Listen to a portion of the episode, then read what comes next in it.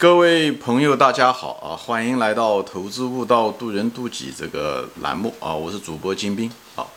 今天呢，我就想聊一个，就是我曾经在美国的一位朋友吧，也算是我的一个贵人啊。呃，他是一个犹太人啊。嗯，在我早年到美国来的时候，他在我生活中呃起到了很大的作用啊。就我想谈一谈这个，也是。呃，借这个节目了，纪念和表示我对他的感谢啊。这个人对我的一生影响也是很大啊。嗯，这位人呢，他是个犹太人，他的名字叫 Alex 啊。就是他是一个什么呢？他是一个呃，在我们纽约啊，其实犹太人很多。就世界上的犹太人嘛，我大概就说一下啊，就是世界上这个犹太人大概有一半左右是在以色列啊，他们集中在以色列。二战以后。呃，那些散居在各地的啊，无论是在欧洲的或者在苏联的很多犹太人，后来就到了呃以色列啊。另外一半犹太人呢，那散居在世界各地，但是有相当一部分犹太人呢是在美国，而美国的犹太人呢，又一个很大的一个集中地呢就在纽约。所以呢，呃，虽然犹太人在这个世界上占的那个呃人口比例是非常非常小啊，百分之一都不到，但是那个。呃，他的大概对百分之一肯定是不那那大概也就是百分之一吧，这个百分之一到百分之二，但是他给这个世界的贡献确实是很吓人的啊！大家都知道啊，无论是政治上面对不对？呃，很多哲学家也好，包括马克思、恩格斯啊，都是犹太人，至少马克思是恩恩对吧？每年的这个诺贝尔奖获得者也很多是那个犹太人，艺术对吧？好莱坞很多影星也都是犹太人，或者是制片人啊。呃，作家啊等等这些东西都是犹太人，呃，所以犹太法律对吧？美国的这个呃律师很多都是犹太人，医生对不对？所以他们虽然人口占的比例相当小，但是对这个世界的文明的贡献呃很大哦。我专门将来有机会我谈谈一谈犹太人，我对犹太人的理解啊。他们这个民族有一个最大的一个特点，不仅仅是讲喜欢钱哦。就是 跟中文这这方面还挺像，但最主要的是，他们这个民族有个非常一个很强烈的好奇心，哎，各个方面他们都非常非常好奇啊，就是强烈的好奇心，而且很用心，喜欢钻研，所以他在各个方无论科学、艺术啊，呃，做生意啊、政治等等这方面，他们都是很有成就啊，在这里。那么再转回来谈我这位犹太，呃。朋友啊，他他比我大个十几岁吧，他二十岁不到啊，这样子的一个情况。呃，他本人学的呢就是电子工程专业，以后他是我这家公司的一个副总啊，就我第一家的一家公司是一间通讯公司的一个副总裁，啊，又是同时当然他是又是这个公司的创始人啊，就是呃算是那个合作人嘛啊，合作人。他当时在这个毕业了以后，他电子工程毕业了以后，他就在一家。呃，他就留校，留校做了这个学校的这个校长助理啊。后来他的老父亲，因为跟这个我们这个公司的这个大老板啊是个意大利人，嗯，他们两个合作，就成立了这个当时的这家公司。成立了公司以后呢，就，呃，他这个父亲呢就需要把他儿子安排进来，这样的话可以做技术总管啊。所以他们两个就是合作，哎。就是跟我这大老板，但是这大老板跟这个我这一位这个 Alex，他们两个人其实年龄相仿啊，差别不大，呃，但是两个性格却迥异啊。这个大老板是做销售，所以一个做销售，一个做技术。呃，这大老板是搞是个意大利人啊，有机会我也谈谈他。意大利人就是豪爽，呃，做销售做管理都很行啊，人情味也很重，但是呢。呃，卖东西的时候呢，又采用一种高压政策啊，说话又非常体面，也知道怎么样的说话，哎，就是这样子的一个生意人啊。而我这个好朋友呢，就是这个 Alex，也是我的导师啊。他呢是呢，就是比较自由随意，哎呀不修边幅啊，呃，说话呢就是非常诚恳啊，嗯，不加掩饰啊，就是，但是人倒是个很和蔼的一个人啊，也呃就是。受过一一看就受过很好教育的、很好教养的一个人啊，也是一个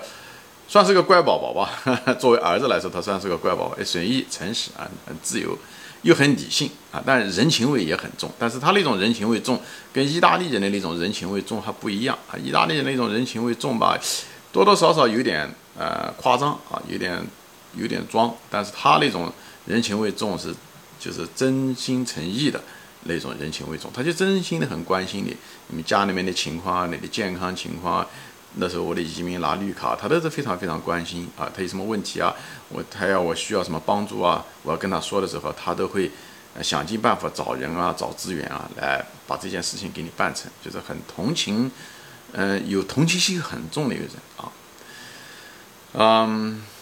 就是顺便说一下啊，就他们两个的，就是这个。我说大老板和二老板，其实他们之间虽然性格完全不一样啊，但是而且互相也瞧不起，就是从性格上面，因为两个人不同嘛，一个是很注意细节，一个就是很随意啊，一个就是很理性，另外一个比较很感性，一个做销售嘛，一个是技术，你说他们两个能够搞在一起去嘛？所以呢，从性格上互相其实都瞧不起啊，但是呢，在职业上面呢，却是完全是不一回事。情他们两个作为一个合作伙伴的时候，哎。就非常能够呃呃依赖对方啊，非常而且非常相信对方，呃，在这一点上面，他们不把个人的偏好和情绪带进来，这一点很值得咱们中国人学习啊。就是老外在这方面是很理性的，私人的偏好归私人的偏好，私人关系归私人关系，职业上的需求和商业上的需求，哎，这个东西是完全分开，哎，这一点，嗯，咱们我觉得咱们中国人很多人还是需要学习，是一种所谓的专业精神嘛，啊。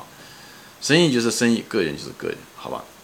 呃，我就谈到我跟他的关系要扯远了啊，就是因为我大家都知道我那个学计算机，他是这家公司也是我第一家公司，在我学就是在读书的时候，哎，就在这家公司做这个，呃，一半学习，一半在这家公司就开始给他们嗯打工啊，嗯，我学计算机也是半路出家，也迫不得已为了养家糊口啊。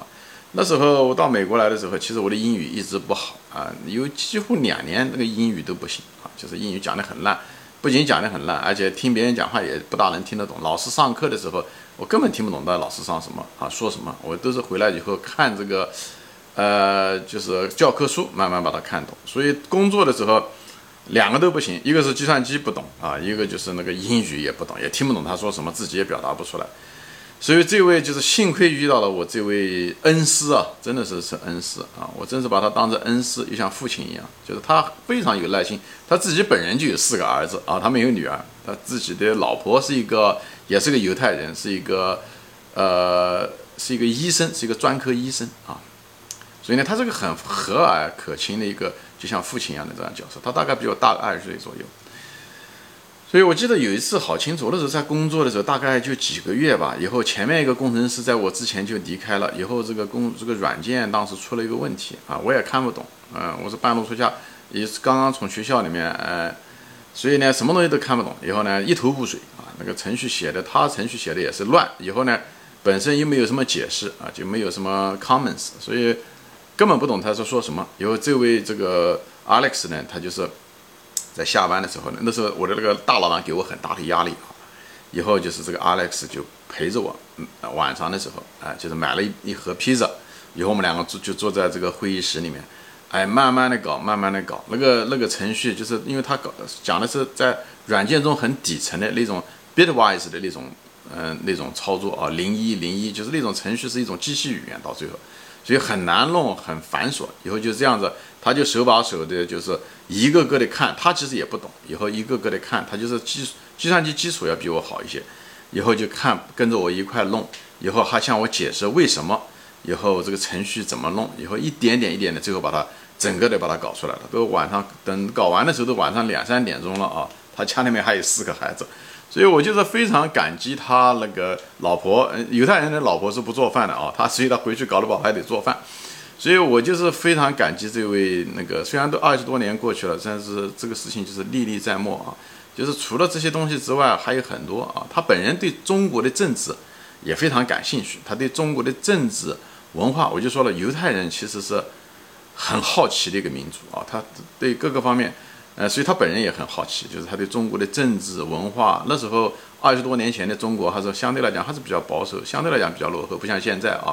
那时候互联网对中国其实知道的也比较少，所以呢，我们经常在一起，每天中餐啊，至少一个星期至少有三次，我们俩一块去吃饭，吃中餐啊，吃中午饭啊，中午饭一定是吃的也是中餐，就是中国的一些什么呃 中餐馆哈。就是中午在那吃，有利用这个吃饭的机会，我们两个就聊天啊，聊中国的情况。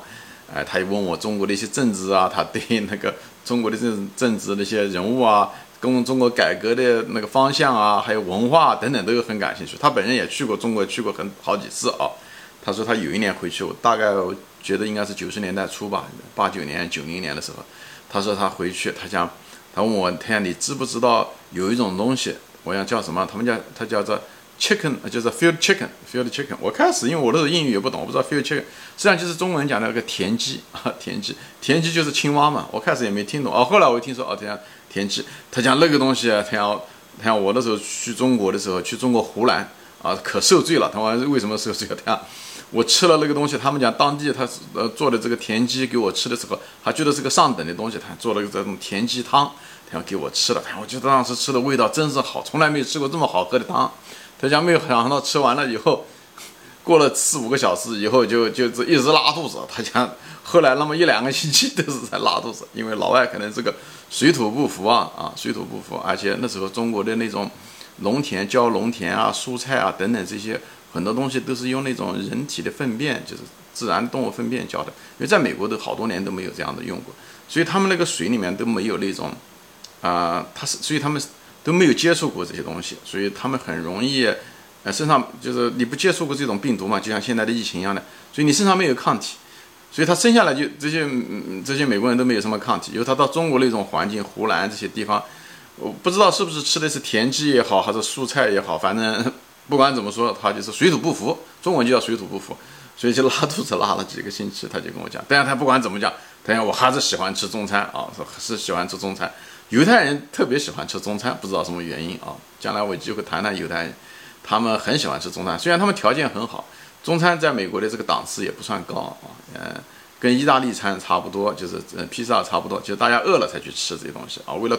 填饱肚子的大量的情况是这样，但现现在这两年中餐的这个水平印象呢完全不一样啊！现在年轻人这一代人开餐馆的有了很多的特色，就像中国一样，中国现在才开餐馆的餐餐馆的档次也好，食品的食材讲究也好，配料也好，各个方面都跟我们二三十年前不可嗯那个同语啊！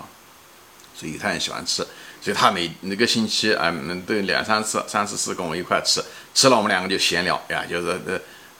天南海北的吹啊，天南海北的吹。以后呢，我也借这个机会呢，我也经常问他问题。以后呢，他就回答，无论是计算机啊、专业啊，或者是宗教啊，对不对？啊，美国的文化啊等等，我很多对美国的很多的文化的间接的了解都是从他开始的。以后他是不厌其烦的向我解解释为什么啊，就是以后历史啊，各个方面的一些西方的历史啊啊，做生意啊等等，就是方方面面，我只要问他就回答，而且是。回答的很细很细啊，他就跟我说，而且他也愿意跟我谈。公司里面就我们两个喜欢聊，他想，他就跟我说，他想你就像一个海绵一样的，他想你有什么都喜欢问，而且问完以后你就记住了，以后下一次还能问更深的问题。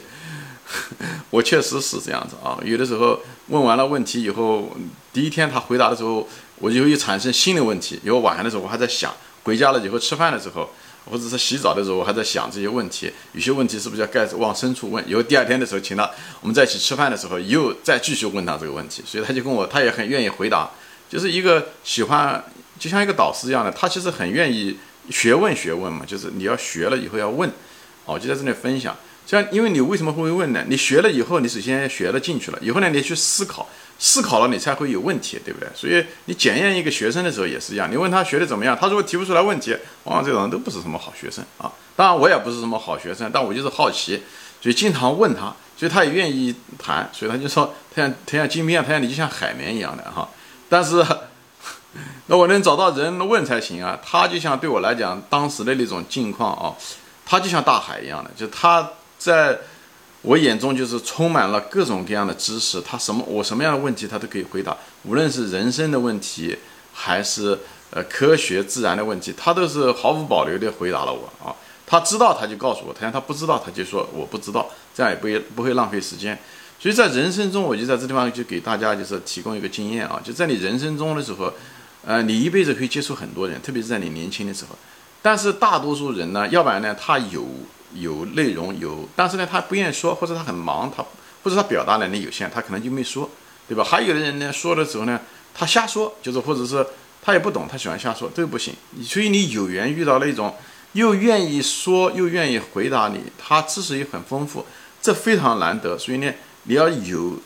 目的，要有的放矢。你就遇到这样，千万不要轻易把他们放过去啊！有什么就问，有什么就把他们当导师一样。这样的话，你在很短的时间内，特别你年纪轻的时候，你会上一个很大的一个台阶。其实人一辈子，其实每个人都一辈子都遇到过贵人啊，都遇到过其实很厉害的人。但是你如果不去问，你如果不去抓住这机会，你如果有了机会，你抓住了，不要放掉它。所以这个就是人与人之间的差别就在这地方。所以一个人所谓的好学好学，其实在这方面显示的更厉害，对不对？人家一辈子经历的一些事情，对不对？他你要问了几句话，你很可能就得到了；否则你要自己碰自己弄，可能绕了一大圈才知道这么一回事情。哎，你把时间也好，花了时间成本，花了金钱费用等等，哎，还不如问问别人，人家都是亲身经历过来人，不一定人家说的都是对的，但至少给了你一个参考，给你一个角度。这样的话，你跟别人、你的同龄人竞争的时候，你就多了一条线索，和多了一个间接的经验或者是记忆，多好的一件事情！所以我在这里就是给大家说，所以但是呢，有个前提就是你要问，你要思考，你要想想完了问，这样子的话，人家回答起来也有劲，人家觉得时间没有白费，人家觉得你这个人，这个年轻人是个很用心的一个人。哎，人家愿意回答，不要觉得你问了人家嫌烦啊，或者是哎呀我老问是不是人家不好那个耽误人家时间，不要有这样的想嗯想法。你你过了这个年龄的时候，你回来的时候，你也会想到，其实人很多情况我们不要拿自己的嗯那种角度去猜别人。很多情况下，很多人帮助你的时候，是真的就是愿意帮助你。为什么呢？因为你值得帮助啊，明白吗？就所以你要多问多思考，他就觉得这时间是值得的，好吧？所以这么多年都过去了啊，呃，虽然我在十五六年前我就离开了那家公司，后来去了别的公司，但是呢，哎，他后来也退休了啊，他后来也退休了，但是呢，就是这么多年我一直就那个每年啊，基本上每年圣诞节我都会，呃，请他吃顿饭。虽然他是犹太人不过圣诞节，但是我们也利用这个。节假日吧，啊，美国这个有这个传统，一到了圣诞节的时候，公司请客，朋友之间请客，就像中国过年一样，但是不像这么铺张。一般请客就是一两个人，好朋友在一起，哎，大家吃一顿饭。那公司嘛，他有呃在一起聚餐是另外一回事情。所以有的一些好朋友啊，哎，大家找个餐馆啊，随便哎，大家在一起吃个饭，算是碰碰头，交流交流经验啊，对不对？呃，给对方讲讲他自己家里面过得怎么样啊，等等这些，聊聊天，聊聊家常。啊，这样，所以我每年基本上都跟他聊聊家常。他虽然退休了啊，虽然他很有钱，他父亲因为是一个很大的一个呃，卖了好几家公司，很有钱。他虽然他觉得财产都给了他，他是独子啊，他一个妹妹，呃，他至少有百万、千万啊，我估计上亿都有可能啊。老婆又是一个非常厉害的一个医生，所以他很有钱。但即使这样子，他退休了以后还自己琢磨，呃，开了一家新能源的咨询公司，一直就是乐此不疲。啊，不是为了挣钱，他就是好奇，他就想做事情，哎，所以这是犹太人的一个特点啊，就是给大家分享分享啊，好吧，行，今天我就分享到这里啊，谢谢大家收看，我们下次再见，欢迎转发。